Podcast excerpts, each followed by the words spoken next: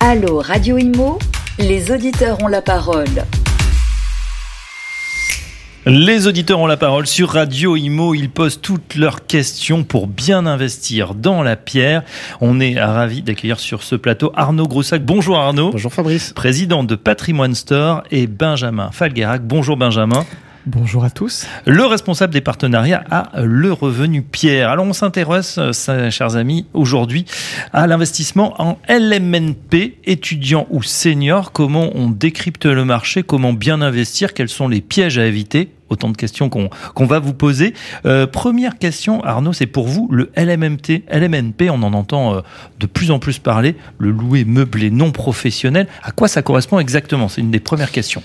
Alors, c'est assez technique, mais pour le simplifier aux auditeurs, vous achetez dans une résidence gérée, donc loueur meublé non professionnel, un appartement avec des meubles qui va être géré par un gestionnaire qui est une société professionnelle qui va exploiter la résidence. Et grâce à ça, vous allez pouvoir amortir les murs que vous achetez et les meubles, ces amortissements vont venir se déduire des loyers et donc vous créez des revenus nets d'impôts. Donc à l'heure de la grosse fiscalisation des revenus fonciers, c'est effectivement une source de diversification importante pour les investisseurs mmh. qui peuvent se créer des compléments de revenus nets d'impôts. On est d'accord que euh, Arnaud, c'est un statut LMNP. Je peux en faire euh, de manière personnelle. Je pourrais très bien avoir un appartement et le, le louer de cette façon. Exactement. Mais ce dont on va parler aujourd'hui, c'est plutôt les LMNP étudiants ou seniors. Alors quelle est justement la différence? Alors, on, va pouvoir euh, en parler pendant l'émission, mais euh, aujourd'hui, euh, étudiant ou senior, ça va dépendre de la typologie de la résidence. Est-ce qu'elle est destinée à des étudiants ou est-ce qu'elle est destinée à des seniors? Donc, quand on parle de senior, c'est le 3 4 âge aujourd'hui, c'est-à-dire ce ne sont pas les EHPAD, hein, pas les médicalisés, ce sont vraiment les résidences pour personnes valides qui souhaitent ne plus être seules chez elles et qui veulent avoir une, une, vie et retrouver une vie sociale dans ces résidences. Donc c'est de ces résidences-là. Alors vie sociale et on précise aussi un ensemble de, de services souvent, Exactement. que ce soit pour les jeunes ou euh, pour les pour les anciens. Bah d'ailleurs ça se retrouve un peu ça ça va être des, des quoi des parties communes plus Exactement. Alors faut savoir que légalement le gestionnaire il a l'obligation de fournir des services à minima trois mais globalement sur toutes ces résidences il y en a plus. Pour les étudiants ça peut être l'accueil, le ménage, le petit déjeuner, euh, le, le, le, service de, de, de, de, lingerie par exemple, mm -hmm. enfin pour les, les draps etc. Euh, et pour les personnes seniors ça peut aller beaucoup plus loin avec un restaurant, avec du kiné, avec une piscine, avec voilà tout un tas de services qui vont être mis à disposition des, résidents et des locataires de ces résidences-là. Euh, Benjamin Falgarac, juste une petite présentation quand même de Le Revenu Pierre, puisqu'on connaît Arnaud, on connaît un petit peu moins. Et oui, mais vous allez apprendre à me connaître.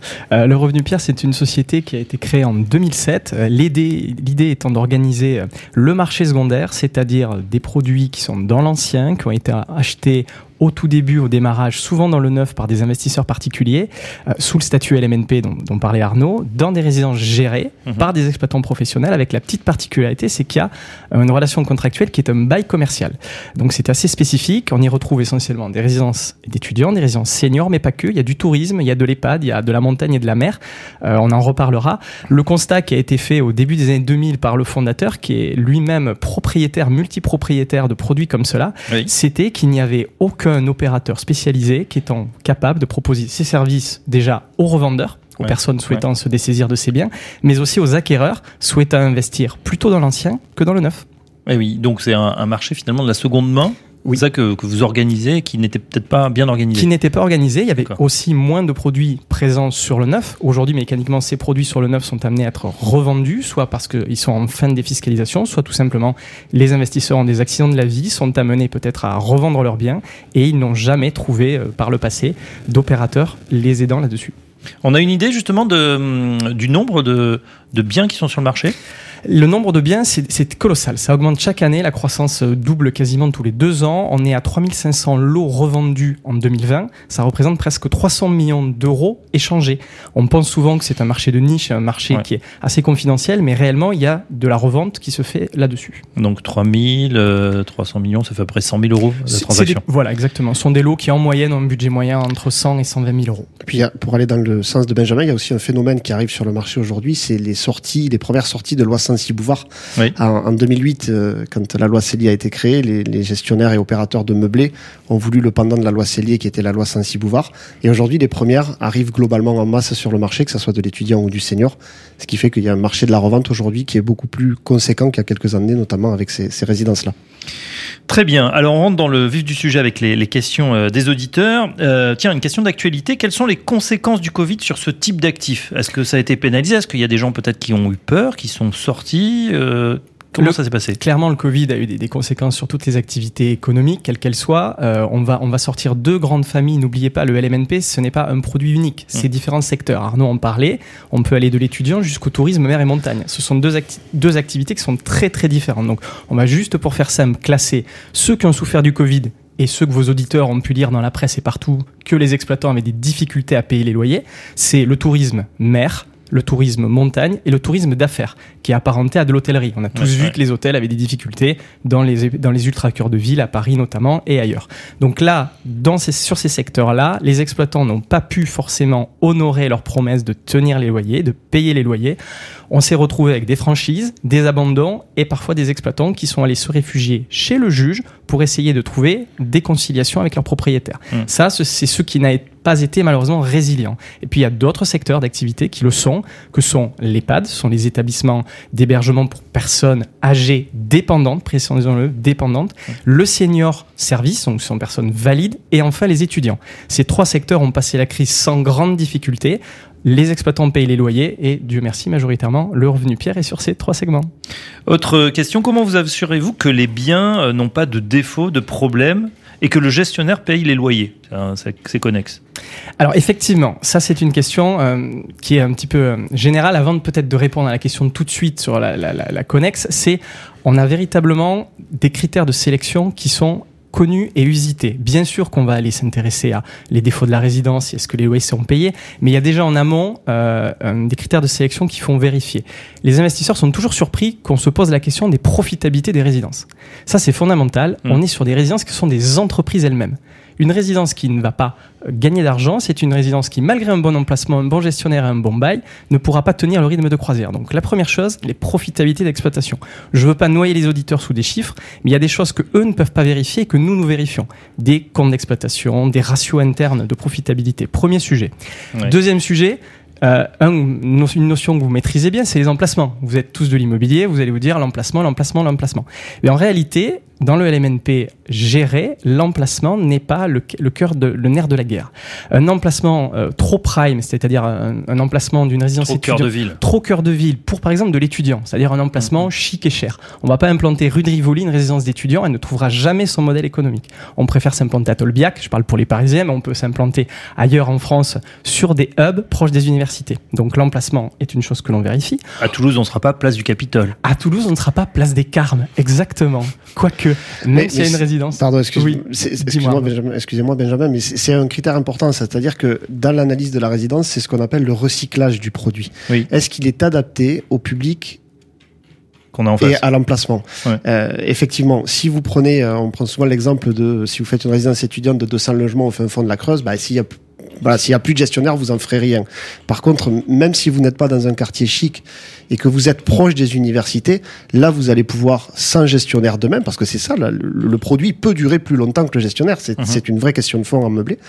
Si jamais vous n'avez plus de gestionnaire, vous pourrez tout à fait le, le relouer vous en direct à des étudiants. Et donc là, dans le recyclage du produit, c'est important. et notamment le bâti, puisque c'est un des autres critères qu'on va vérifier. On va vérifier comment est entretenue la résidence, comment elle est aussi configurée, parce qu'on pense à l'après. L'idée n'est pas d'accompagner les clients pendant 10 ans. Il faut se dire qu'est-ce que devient cette résidence d'étudiant, cette résidence senior. Ça doit devenir demain une copropriété normale. Donc c'est aussi quelque chose qu'on regarde sur le bâti, niveau d'entretien. Et enfin, en dernier lieu, l'exploitant. On va le mettre sous la loupe, on va regarder son actionnariat, sa stratégie, son comportement à les propriétaires. Et je rejoins la question de l'auditeur qui dit est-ce qu'il paye le loyer? Nous vérifions qu'il a payé le loyer dans le temps, pas uniquement le dernier mois, pas uniquement dans la résidence, sur toutes les résidences de son parc. Donc voilà une question un peu générique, mais il y a du travail, c'est pas juste les loyers et euh, la façade, si elle est juste belle et bien entretenue. Donc pour résumer, vous, vous checkez la checklist profitabilité, emplacement, bâti, exploitant. Exactement. Bien ça, on a tout noté. Euh, tiens, question, euh, ça fait le lien et on reparle de Toulouse. On m'a proposé un bien étudiant sur Toulouse, mais j'ai peur d'être trop loin de la fac. Comment être sûr que l'emplacement est bon? C'est une bonne transition avec ce qu'on disait juste avant. Euh, comment être sûr que l'emplacement est bon En fait, si vous euh, sortez de la logique meublée, se dire, bah tiens, si c'était pas avec un gestionnaire, est-ce que j'arriverais à le louer? Est-ce que j'aurais de la demande? Alors, il y a un petit jeu comme ça, on l'a déjà fait avec nous des clients de la plateforme qui avaient des craintes. On leur a dit, bah vous savez ce que vous faites, vous prenez le plan, vous allez sur euh, une plateforme de location en ligne gratuite, vous mettez l'annonce avec le loyer et vous voyez si vous avez des demandes. Et si dans les 20 minutes vous avez 150 demandes, c'est que vous êtes au bon emplacement. C'est un moyen euh, très amusant de vérifier, mais euh, ça rejoint ce qu'on disait juste avant, d'être proche des centres de vie. Si effectivement de marché en temps réel. Exactement, exactement. Et si aujourd'hui vous avez effectivement une résidence étudiante qui est à euh, trois quarts d'heure ou une heure sur des villes périphériques comme ça de transport en commun, parce que prenez en compte les bouchons, prenez en compte la mobilité étudiante par exemple. Mhm. Euh, ils n'ont pas forcément de voiture, ils ont besoin des transports en commun, du bus, mais un étudiant acceptera beaucoup moins de faire une heure et demie de transport en commun. Voilà, c'est mm. pas sa résidence principale, c'est le temps de ses études. Donc il faut qu'on soit proche des hubs, proche des universités. Euh, et la logique en senior est la même. Il faut qu'il y ait euh, soit un emplacement qui permette d'avoir des transports en commun, soit que la résidence mettre en place des systèmes de navettes pour, les pour, pour permettre aux seniors d'aller en centre-ville, etc. Voilà, donc c'est, D'autant que l'étudiant, bah, il va de moins en moins en cours. Hein. Il y a les visios maintenant. Et certains ont pris l'habitude, et puis d'autres préfèrent aller à la fac. Du coup, on le voit apparaître sur les nouvelles résidences. Il y a beaucoup d'espaces de coworking aussi et d'espaces de vie autour de, de, de, cet espace visio, mais euh, plus sur des neuves que sur de la revente. J'hésite entre une résidence étudiante ou senior. Pouvez-vous vous, pouvez-vous m'aider? Quel est le mieux? Alors, le mieux, il euh, n'y a pas forcément de mieux. Ça va plutôt être des fourchettes de budget, de manière pragmatique, ce qui va arbitrer le choix. Aujourd'hui, on sait que les deux supports sont des supports très résilients. Si vous êtes bien placé, que vous avez euh, une typologie de résidence qui est cohérente, c'est très résilient. pour donner une idée à notre auditeur, du, de l'étudiant aujourd'hui cohérent, vous allez être entre 70 et 110 000 euros, par exemple, pour de la région parisienne sur mmh. les plus, les plus gros budgets. Euh, rarement au-dessus. En revanche, sur du senior, vous allez plutôt commencer aux alentours de 130 000 euros jusqu'à 300 000 euros si vous avez euh, une belle résidence senior euh, sur la côte d'Azur avec euh, vue mer, par exemple. C'est des choses qui existent. C'est très rare, mais ça existe. Donc les rentabilités sont les mêmes Quasiment. Ça va être quasiment les mêmes choses. On est à quoi On tourne autour de combien Alors, globalement, là, c'est plutôt Benjamin qui peut répondre, mais moi, de la partie commerciale, on va être plutôt entre du euh, 3,5, du 3,5 à 4,5% suivant les rentabilités. Après, attention, c'est une rentabilité loyer sur immobilier. Vérifiez bien les charges qu'il y a derrière parce qu'il y a des villes qui sont assez surprenantes en termes de charges et notamment de taxes foncières. C'est vrai. Euh, même question du coup euh, sur la, rentabilité espérée. Euh, est-ce qu'il y a un produit à privilégier plutôt qu'un autre? L'étudiant, le senior, en fonction des enveloppes? Non. il y a une réalité qui est, celle des investissements en général, c'est-à-dire que le rendement est le reflet du risque. D'accord. Donc simplement sur les deux actifs dont on parle et qui intéressent les auditeurs aujourd'hui, qui sont l'étudiant et le senior, on est sur les deux actifs les moins risqués de l'univers du LMNP. Donc mécaniquement, on a les rendements les plus faibles, mhm. mais on en a pour son argent. C'est un petit peu le fonds euro du LMNP, on va sur des produits sécurs qui ont traversé la crise. Si vous voulez du rendement très fort, vous allez sur du tourisme mer et montagne, mais avec les conséquences qui peuvent eh être celles-ci. Donc je rejoins Arnaud, les rendements sont sur le marché secondaire un petit peu plus élevés que sur le neuf, bien évidemment, mais on tourne entre 3,80 et 4,5 et on, on évite ces produits trop rentables qui sont quelque part des produits qui peuvent Attention, mauvaise année, effectivement. Arnaud, j'envisage d'investir en mettant 50 euh, 000 euros d'apport. Est-ce judicieux? Alors oui, euh, le, le, sujet du loueur meublé, nous on a eu beaucoup beaucoup de demandes depuis le mois d'août euh, de, de, transfert d'épargne euh, par les montagnes d'épargne accumulées pendant le Covid sur du meublé. Alors oui, c'est un support, contrairement aux revenus fonciers où vous pouvez mettre de l'apport. Ce que l'on disait en préambule, en présentation de, du statut fiscal, c'est que vous allez amortir vos murs. Donc ça va créer uniquement une charge comptable. Donc si vous mhm. achetez 100 000 euros de murs, vous allez les amortir entre 20 et 25 ans, donc on va faire un compte rond, vous allez pouvoir déduire tous les ans 4 000 euros de charges comptable de vos loyers. Ça veut dire que même si vous n'avez pas d'intérêt d'emprunt ou très peu d'intérêt d'emprunt, vous allez grâce à ce mécanisme-là pouvoir mhm. créer des revenus nets d'impôts. Et aujourd'hui, effectivement, on a beaucoup de clients qui, euh, suite au Covid, ont un peu envie aussi de se faire plaisir. Le meublé est un bon moyen de toucher, même si vous payez cash votre bien, de toucher une rente nette d'impôts pour profiter. Et nous, on a des clients qui touchent leurs 250, 300 euros net par mois. Alors c'est souvent payé au trimestre, mais qui les mettent de côté, ça paye les vacances euh, suite au Covid. Et c'est un support qui permet de s'adapter à tout le monde. En fait, que vous soyez euh, à la retraite et que en paiement cash, ça marche, que vous soyez très jeune à 20-25 euh, ans. Alors justement, tiens, vous anticipez, je suis jeune, 25 ans, je suis locataire et je veux commencer à investir sans apport en LMNP. Est-ce judicieux à partir de quel budget? Alors judicieux, oui, parce que plus vous y prendrez tôt, Ouais. et mieux ça sera. Euh, et effectivement, on a toute une clientèle aujourd'hui de jeunes actifs habitant dans les grandes villes euh, qui n'ont pas les moyens d'être propriétaires. Aujourd'hui, acheter sa résidence principale sur euh, du Paris, sur du Bordeaux-Centre devient euh, par exemple très compliqué. Et donc, investir est un bon moyen. Ça, c'est pas forcément de la loi Pinel à chaque fois qu'il faut faire. Ça peut être du loueur meublé. Et surtout, le loueur meublé va vous permettre de démarrer par un petit budget. Mm, mm. Euh, Par expérience, il vaut mieux avoir deux, trois petits meublés si vous commencez jeune, à 70, 100 000 euros, qu'un très gros dès le départ, parce que ça va vous permettre d'arbitrer pendant votre vie. Si dans 10 ans, vous avez besoin d'un peu de cash pour arriver à... Euh, je pensais plutôt à, à ce jeune là qui investit tout de suite, euh, qui commence. Donc c'est une bonne habitude déjà par rapport au banquier. Exactement. Euh, ça, il faut le compter. Mais surtout, à un moment, il peut se dire, bah tiens, il va peut-être se marier, avoir des enfants, avoir envie d'avoir son chez soi. Euh, là, il peut être bloqué dans sa capacité d'emprunt. Comment ça va se passer Alors justement, le loueur meublé a aussi cet avantage-là euh, assez génial de ne pas avoir de durée d'engagement, contrairement à une loi Pinel où vous allez partir pour 6 à 9 ans. Alors ça veut pas dire que c'est un produit qui est fait pour la revente et qui est spéculatif si vous l'achetez sur 3-4 ans. Donc c'est quand même l'objectif, c'est de euh, prévoir la situation dans les 10 prochaines années pour se dire, ben, ce jeune, si dans, 10, dans 3, 4, 5 ans, vous voulez acheter une résidence principale, quel budget vous aimeriez y consacrer, combien ça va représenter en charge? Si vous vous mariez, bah, il y aura du coup deux salaires. Donc il faut que l'investissement soit le moins impactant possible en termes d'endettement. D'où l'intérêt d'aller peut-être sur ce jeune-là, sur un senior, financer le plus longtemps possible. Aujourd'hui, c'est plutôt du 20 ans, 25 ans est un peu plus compliqué à meubler.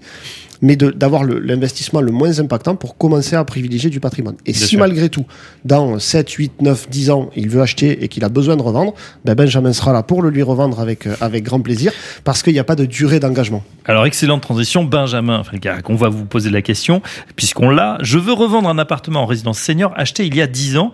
À qui puis-je le confier? Alors, je vais déjà tordre le cou à une, on va dire une légende urbaine, c'est que le LMNP en résidence gérée serait un marché peu liquide et il serait compliqué de revendre son bien. C'était le cas il y a 10-15 ans. Aujourd'hui, ce n'est plus du tout le cas. C'est totalement faux. J'ai donné des chiffres tout à l'heure. Hein, 3500 lots vendus quasiment chaque année. Mais donc, je vais répondre à cet auditeur. Alors, on va dire, euh, il a trois solutions. La première, c'est confier son bien au hasard. Il met son lot sur le bon coin. Mm. Et il attend le pèlerin qui pourra venir euh, le lui acheter. Mon avis, mauvaise solution, et souvent ces gens qui font ça finissent chez nous euh, pour revendre leur lot. La deuxième solution, il va avoir un Ça agent. marche pas. Ça ne marche pas, ça marche peu. Très simplement, l'investisseur qui va acheter ce lot, c'est pas monsieur tout le monde. La plupart des appels sur des- ce type d'LMNP sont des gens qui veulent soit occuper le lot eux-mêmes, soit mettre un enfant, Mm. soit peut-être ne respecteraient pas les conditions du bail ou les conditions liées au LMNP. Donc finalement, vous ne trouvez pas l'acquéreur qui est adéquat. Et c'est pour cela que notre mode, et je, je, je, je, je, je divers- je, dis, je divague un petit peu, mais nous ne commercialisons nos biens que par le biais de conseillers en gestion de patrimoine qui trouvent donc des investisseurs avertis, aguerris. C'est le métier d'Arnaud que de leur C'est le filtre euh, du conseiller en gestion C'est de le patrimoine, filtre. Arnaud, de, de dire bah, tiens, vous avez telle problématique par rapport à votre patrimoine, par rapport à, à votre trajectoire finalement, ce que vous anticipez, et donc ensuite il s'adresse à des professionnels Exactement. comme vous. Donc sur le bon coin, vous aurez tout et Ouais, for- pas forcément ce qu'il faut. On aura vous la avez- mamie qui veut chercher son, son prochain logement, on aura oui. ça, vous aurez pas. pour une résidence d'étudiant, par exemple, un monsieur qui veut y placer son fils parce qu'il pense qu'il fera ses études de médecine dans 4 ans à Nantes. Ouais. Sauf qu'il n'est pas possible d'occuper le bien soi-même, on le confie en bail commercial. Et bien sûr. Donc voilà. Bon coin, Donc le bon coin on oublie. On oublie. On oublie l'agent immobilier. On pourrait se dire c'est un, bah, c'est un professionnel du secteur, il connaît ses prix mètres carrés, mais on n'est pas sur des mètres carrés. On est entre des murs de boutique et un logement d'habitation traditionnel. Donc, souvent, l'agent immobilier, bah, les, les- les- les revendeurs viennent vous voir, viennent nous voir. Donc, on retombe chez qui? Chez nous, chez d'autres, mais des opérateurs spécialisés du marché secondaire. Parce que clairement, nous, on va pouvoir apporter des choses essentielles. On va pouvoir apporter une sécurité juridique. On n'en a pas encore parlé, mais je suis sûr que les auditeurs, ça doit fourmiller sur la TVA. C'est un réel sujet. Euh, on doit faire les choses proprement, correctement, en respect des règles, pour que le vendeur ne perde pas la TVA qu'il a acquis dans le, dans, le, dans le neuf au tout démarrage. On va lui apporter une liquidité de son produit par un réseau de distribution professionnel qui trouve des investisseurs qui savent dans quoi il achète, donc plutôt solide et fiable avec des financements qui vont au bout. On n'est pas sur monsieur qui arrive Mm. et qui ne sait pas ce qu'il achète avec un financement qui n'est pas monté. On va leur apporter, on va dire, un juste prix. Le vendeur en attend un prix mirobolant. L'acquéreur en attend un prix à la casse. On est le juste prix et on fait ce juste prix entre les deux. Et c'est surtout après un accompagnement. Vous n'avez pas vous à gérer le bien. Vous nous le confiez à la commercialisation. On va le mettre, on va le packager, le mettre en commercialisation. On va le gérer auprès des notaires jusqu'à l'acte. Chez nous, vous voyez, c'est quatre personnes qui s'en occupent et c'est trois études notariées. Bon, on oublie les sites de petites annonces, on oublie l'agent immobilier, on s'adresse en priorité à Benjamin, euh, au revenu À un Pierre. professionnel. Mais j'ai quand même une question. euh, comment vous vous rémunérez du coup? Est-ce que ça, c'est quoi? C'est quel business model? Alors le business model, il est assez simple. Euh, on va prendre un tout petit peu de commission côté vendeur. Et un tout petit peu de commission côté acheteur. On n'a pas de commune agence sur le, la vente Sur la vente, exactement. C'est un petit peu chacun qui met un petit bout. Sachez aussi que je rémunère un conseiller à gestion de patrimoine qui est partie prenante à la vente. Je n'ai pas de force de vente en interne. Mhm. Donc la valeur que je dois créer, c'est un petit bout sur le vendeur, un petit bout sur l'acheteur. Très bien. Alors, vous l'avez abordé euh, et on a cette question justement sur la TVA. J'ai lu que je devrais, je devais rembourser la TVA si je revendais avant la date anniversaire des 20 ans. Est-ce exact? Et non, c'est pas tout à fait exact. Alors ça, c'est une grande crainte, des vendeurs, et c'est ce pourquoi ils nous interrogent, parce qu'ils se disent tout de suite, pas- mettez-vous à la place des auditeurs, 100 000 euros investis en hors taxe, 20% de TVA sur un bien à 100 000, c'est 20 000 euros suspendus dans les airs où ils se disent, je risque Mmh. de devoir les, je risque de les perdre et de les rendre au fisc. Donc en réalité, il y a trois conditions dites de continuité d'activité à respecter. La première, elle va concerner la résidence. La résidence doit continuer de servir les, les services proposés, les services obligatoires. Arnaud, on en a parlé. Le linge, le petit déjeuner, je n'y reviens pas. Mhm. La revente entre un vendeur particulier et un acheteur particulier va, va pas causer de, de, de changement d'activité de la résidence. Donc on oublie ce sujet-là, mais on le vérifie. Le deuxième point, la deuxième condition, ça va être que l'investisseur doit devoir être assujetti à TVA. Le nouvel investisseur doit lui faire la démarche de s'assujettir à TVA comme l'était lui-même le vendeur, puisque le fisc attend de percevoir la TVA sur les Eh oui. loyers récupérés. Du coup, il faut créer une société? Pas du tout. C'est juste une inscription qui se fait simplement par le biais, si on le souhaite, d'un cabinet comptable, et je le conseille la première année, mais il n'y a, pas de- il y a pas de société, c'est un investissement à titre de personne physique. Mhm. On peut mettre en place une société, mais ce n'est pas obligatoire. Et le dernier petit point, je vous coupe encore parce que les auditeurs se disent comment ne pas perdre ma TVA, Oui. ça va être surtout de continuer le bail commercial. Il faut Eh continuer. La- L'acquéreur doit, en connaissance de cause, acheter un bien qu'il sait qu'il confie en gestion. Et ça, ce sont des éléments qu'on vérifie, qu'on contractualise dans nos compromis. Donc, aucun risque pour les vendeurs de perdre la TVA lorsqu'on suit ces règles. Vous avez parlé de comptable. euh, Arnaud, peut-être on, on dit qu'un comptable est obligatoire pour le MN LMNP. Est-ce que c'est le cas? Et accessoirement, quel est le prix? Alors, le comptable n'est pas obligatoire, c'est pas euh, mentionné, c'est il faut juste avoir des notions de comptabilité si vous voulez pas prendre de comptable parce que euh, au-delà de l'immat enfin de l'enregistrement la première année au centre des impôts, Mhm. vous allez avoir tous les ans les dotations aux amortissements, un peu plus tard les reprises d'amortissement, donc il faut quand même avoir quelques bases solides de comptabilité. On n'est pas sur du micro BIC hein, puisqu'on est en régime BIC quand on est en meublé, on l'a pas précisé mais bénéfices industriels et commerciaux. On ne peut pas appliquer le régime du micro si vous êtes un micro BIC qui serait très facile euh, vous avez des abattements forfaitaires, vous n'amortissez plus. Donc il faut être au réel, réel simplifié, mais Mhm. réel. Donc il faut avoir quelques notions de comptabilité. Euh, un comptable est donc fortement conseillé. Quel est son prix? Vous allez avoir globalement euh, une fourchette de comptabilité qui va être aux alentours de, en hors taxe, de 350 à 500 euros par an. Euh, nous, chez Patrimoine Store, dans le cadre de l'accompagnement premium, on a fait très différent. On a intégré en option à 14 euros par mois le comptable euh, Oui. dans le cadre des packs premium puisqu'on a un partenariat national avec un comptable. Ouais, et puis euh, petite note, c'est au moment justement de, l'imposition, enfin de, de sa déclaration d'impôt, euh, l'erreur peut coûter cher et bien plus souvent que ce qu'on a pu économiser avec euh, en prenant pas cette option ou un Oui. comptable. Exactement. Donc Surtout attention. que vous avez aussi la possibilité, ça existe encore, en plus du comptable, d'avoir le centre de gestion agréé et vous aurez deux tiers de réduction d'impôt de la mission comptable. Donc ça vaut pas le coup de s'en priver. Euh, je vais vous demander des, des réponses un petit peu plus courtes car il reste euh, quelques minutes. Euh, J'hésite entre investir entre loi Pinel et en LMNP senior. Quel est le meilleur investissement, Arnaud? Alors ça c'est pour moi. Euh, Il y en a pas un mieux que l'autre. Il y en a deux qui ont deux objectifs très très très différents. Euh, dans votre organisation patrimoniale et pour faire très court, si votre but c'est d'économiser de l'impôt euh, et de défiscaliser, on ira sur de la loi Pinel avec soit une revente dans 10 ans, soit une potentielle transformation dans 10 ans. Si votre objectif c'est de servir un complément de retraite, une- un revenu complémentaire ou d'investir du cash, ça sera plutôt du meublé. Donc partez de plutôt votre objectif par rapport à l'investissement et par rapport à l'auditeur et c'est votre objectif qui doit définir le support. Voilà, et bien sûr, allez voir votre conseiller en gestion de patrimoine. C'est ça. Si vous n'en avez pas encore un, euh, regardez, c'est- ça peut être important. Euh, Benjamin, doit-on acheter un appartement étudiant ou senior dans le neuf plutôt que l'ancien? J'ai l'impression que le neuf est vendu beaucoup plus cher. Ben, j'ai un petit peu la même impression que ce monsieur, mais il faut pas jeter l'opprobre sur le LMNP. Ça concerne tout le neuf. Ça concerne la Pinel, ça concerne la résidence principale, ça concerne tous les investissements en neuf et on peut pas euh, quelque part se dire que euh, c'est lié euh, à proprement parler au LMNP. je reviens pas sur les sujets, on le sait pourquoi le neuf est, cher, la rareté du foncier, des, des, des boosts, des lois fiscales qui boostent et qui dopent un petit peu l'investissement. Arnaud, dis-nous un petit mot sur la commission cachée. Non, bah, la commission cachée, dans le neuf, vous avez, euh, nous c'est notre credo chez Patrimoine Store, vous avez la commission du vendeur qui est intégrée dans le prix de vente mhm. euh, de manière totalement opaque. Donc euh, l'investisseur a surtout en LMNP aucun moyen de savoir combien a été payé son vendeur. Et sur du LMNP neuf, il n'est pas rare d'avoir du 8 à 12% hors taxe de commission. 8 à 12%, d'accord. Donc nous on l'enlève, c'est pour ça que je dis ça. Il a raison.